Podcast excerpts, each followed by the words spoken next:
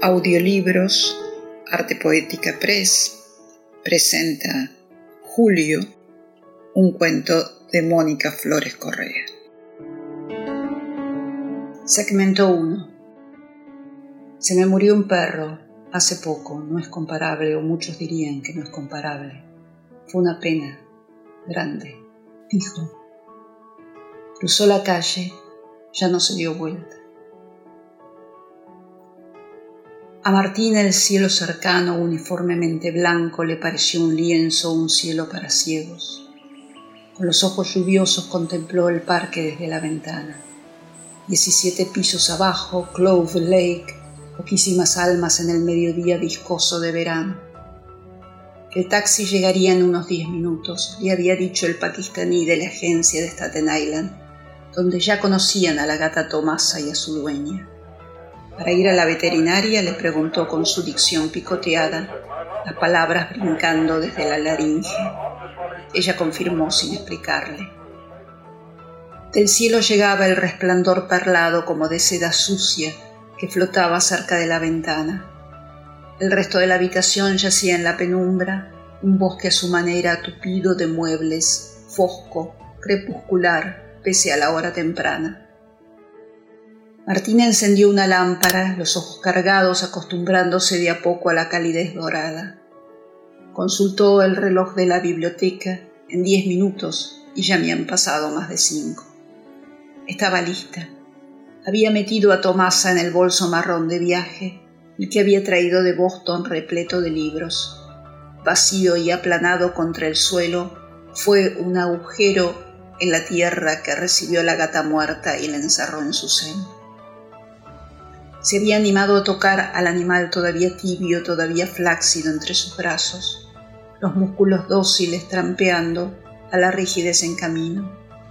Se había atrevido por fin, después de los segundos caóticos en los que no había hecho nada, solo mirarla morir. Por teléfono, una médica veterinaria intentó darle instrucciones que Martina no pudo obedecer. Entendía, sí, el inglés firme, límpido de la profesional, pero estaba clavada en el pavor. ¿A dónde llevarla? ¿A dónde correr? Atinaba a gritar, una estatua vociferante en el cataclismo. Ella, que quería correr, salvarse y salvarla. Tomasa se ahogaba y ella la miró asfixiarse.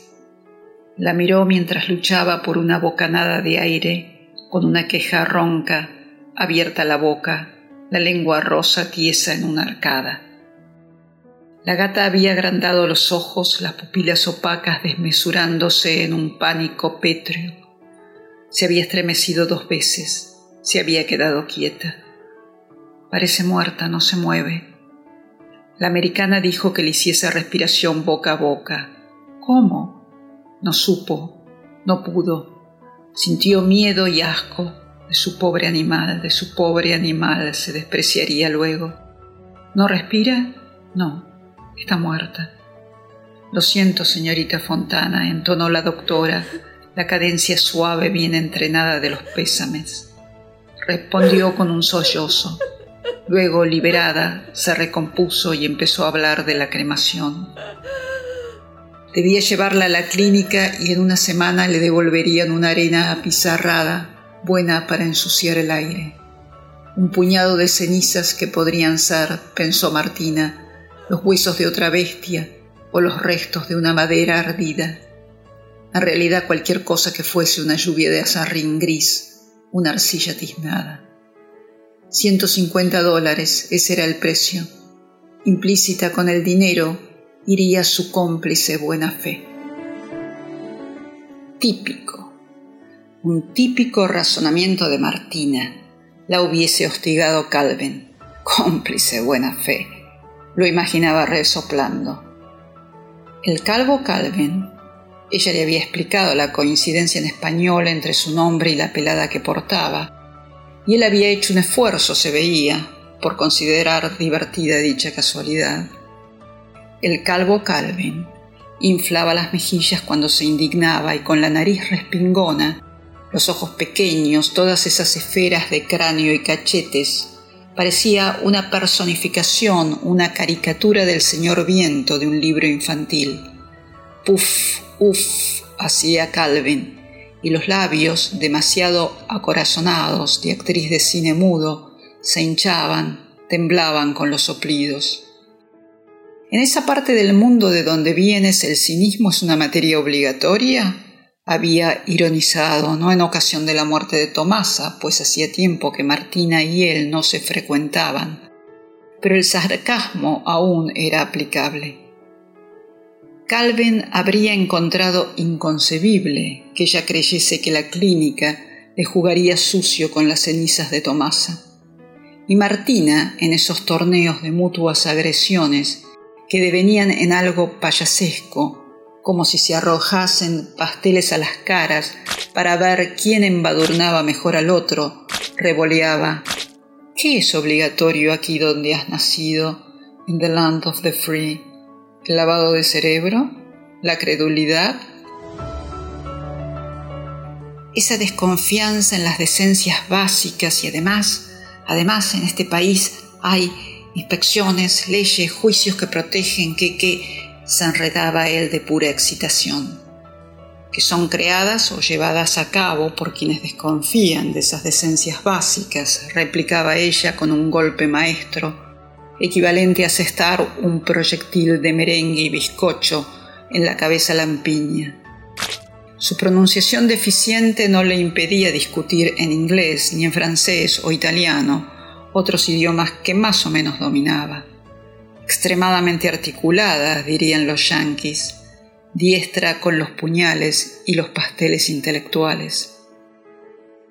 Pésima política con los hombres, sin embargo, esto de andar tapándoles las bocas. Los hombres no apreciaban su elocuencia, y esto parecía ser un acuerdo internacional por todos los adanes compartido. Cuando recién la conocían era diferente, su destreza oratoria agregaba interés a su figura de bailarina, agradable a la vista, todos coincidían, con su pelo rubio ceniciento, sus pómulos superaltos y los ojos ocre verdosos, dorado verdosos, igualitos a los de tu gata, le dirían los seductores en vías de ser seducidos. Pero en plena danza sentimental erótica los hombres retrocedían mordidos por la incisividad de su oratoria, que percibían como algo, bueno, muy incisivo. Pese a su machismo acotado, Calvin había rechazado igual que los demás los aporreos dialécticos de Martina. ¿Por qué reconstruía aquel diálogo con Calvin? Tomasa había sufrido las alternativas de ese y otros desencuentros, meditó avergonzada. Calvin, quien había dicho la frase más hiriente sobre su conducta, aquella imperdonable de los niños nonatos, Calvin el cruel. Era ineptitud la de ella, no desamor, se disculpó sin poder justificarse.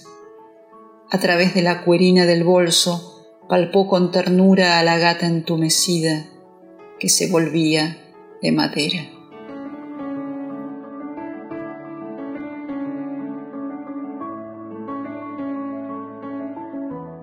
Habían sido sus ausencias, no cabía duda. Se reprocharía con mayor o menor intensidad, según el día, según la hora. Lo que genéricamente llamaría su mala conducta. En menos de doce meses, cuatro hombres. Nunca antes había tenido una seguidilla de relaciones tal, aquella vorágine de camas. En fin, lo de vorágine era un hipérbole. Nada especialmente voluptuoso con Leo, por ejemplo. Algún violento orgasmo o caricias vertiginosas. No con ese feligrés incorruptible, inamovible, and he really meant it, de la missionary position. Desafiante Martina se dijo que de ese ir y venir de lecho en lecho lo verdaderamente importante fue que se había comportado mal con Tomasa pero el recato aconsejado por las monjas francesas que la habían educado, recato mal aprendido, se justificaba, a partir de ese oxímoron, que juntaba monjas con francesas, hizo que Adelia le escribiese cerca de Calvin, al que su pariente conocía, y sobre el italiano Mitia, una adquisición bostoniana. A María le informó de estos dos y muy someramente sobre Leo, cuando trataba de sacárselo de encima, en forma literal, en la postrera etapa de aquella historia idiota. Del cuarteto de amantes, Horace quedó en la sombra. No les escribió nada de él ni a María, la prima joven, y menos que menos a Delia, la prima vieja, quienes habían quedado en the land of the cattle, de donde Martina había decidido partir definitivamente gracias a un contrato de dos semestres para enseñar español y portugués, razón por la cual también había decidido llevarse a Tomasa, su única posesión preciada.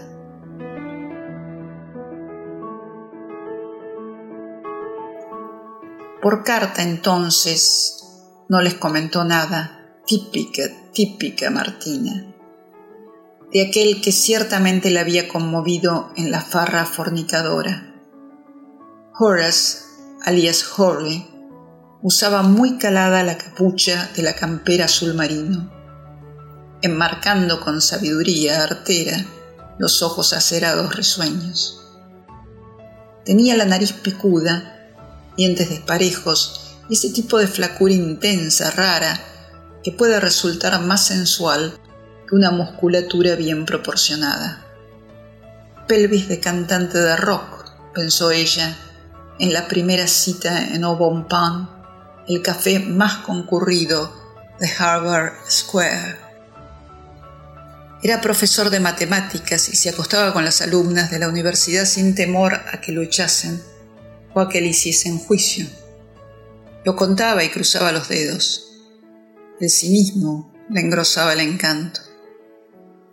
Martina, hipnotizada, canceló el arreglo que tenía con Mickey, su roommate en Cambridge, y bajo el pretexto de que le convenía ahorrar, se mudó a la casa de Howley dos pisos descuidados, tazas sucias al lado de la cama y marañas de pelusas bajo la mesa, las sillas, los sillones, en un cul-de-sac de Somerville donde el sonido de sus pasos se ahogaba en la primera nieve que vio en su vida. No era el polvo, sin embargo, el que causaba los incesantes estornudos de Horley. Al menos este fue el argumento que dio para excluir a Tomasa, sino los gatos y los perros. Martina dejó el animal al cuidado de Rosario, una compatriota con quien terminó con pinche por eso de hacerse favores mutuos. Acarició la cabecita aplanada contra la alfombra de yute, un felpudo gris tembloroso que inmediatamente buscó refugio detrás de la heladera, los ojos ocres interrogantes llenos de desaliento. Pasaron pocas semanas, ni un mes siquiera, y ya se había arrepentido de la mudanza. Demasiadas latas de cervezas alineaba Horry sobre su escritorio cada noche. Una lata cada dos cuadernos corregidos, catorce estudiantes en la clase, no se necesitaba un profesor de matemáticas para hacer un cálculo tan simple. Tampoco ayudó a la ambientación de Martina el hecho de que al regresar una tarde algo temprano, encontró una mujer muy alta, muy lechosa, piernas gruesas, envuelta en una toalla anaranjada, su toalla, aporte al ajuar concubinal. Si a los veinte días soy cornuda, reflexionó.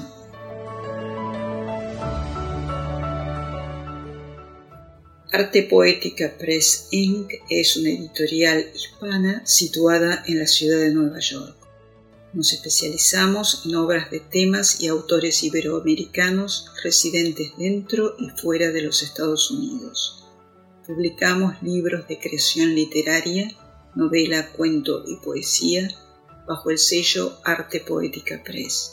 El sello Escribana Books publica libros académicos en áreas de estudios culturales y literarios.